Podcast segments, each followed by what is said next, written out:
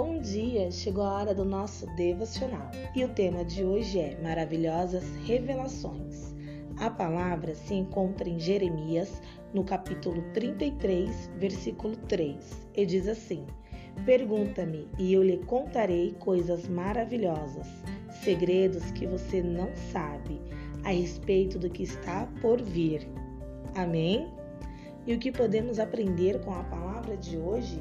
Deus disse a Jeremias que se clamasse a ele, receberia a revelação de coisas grandiosas e insondáveis, que o profeta não conhecia.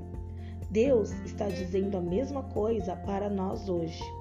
Todos nós podemos clamar a Deus e pedir que nos revele a realidade de seu ponto de vista. Ele nos dará conhecimento que só é possível com sua revelação. Devemos ter esse tipo de entendimento para obter vitória na batalha espiritual e em nossa vida.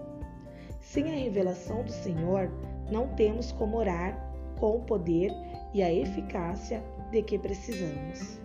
Suas orações podem salvar inúmeras pessoas de sofrimentos e tragédias, incluindo você e sua família.